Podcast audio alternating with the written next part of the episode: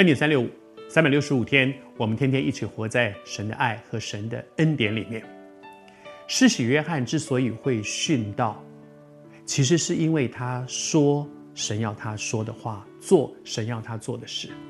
而希律和希罗底这两个一男一女，他们做了不该做的事情，被别人指出他们的错误。人面对别人指出我们的错误，我们怎么回应呢？有的人的回应好像大卫，他也做了不该做的事，他跟拔示巴做了不该做的事。但是当先知指出他的错误的时候，他承认是我错，然后呢，他愿意改变。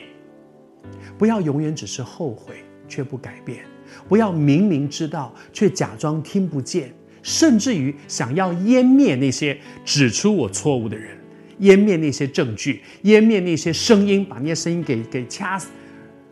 我求主施恩，圣经上是这样讲的。希律怎么看这件事呢？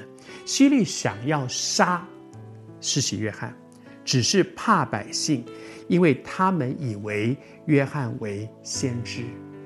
他没有杀，他没有杀施洗约翰，不是因为他觉得施洗约翰讲的明明是对的，明明就是我错，我我我还要我还要把人家杀了，这没道理，不是耶。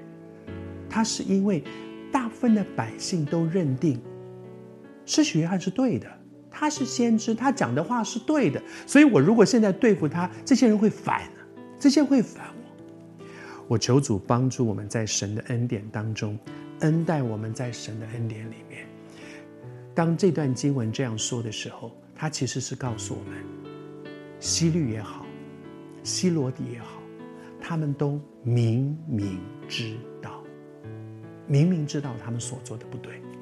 明明知道施学案所说的话虽然不合我的意，虽然很讨厌，可是施学案说的是真话。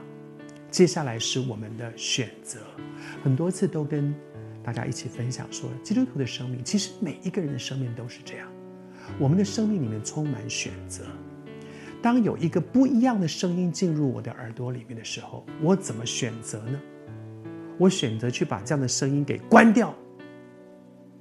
最直接的，把这样的声音关掉的方法，就是我把这个人给砍了，让他永远不能再出声音。我把这个人赶出我的公司，我把这个人赶出我们的教会，我把这个人赶出我的家族，我永远不要再跟这个人来往，我再也不做这个这个人的朋友了，我把他拉黑了。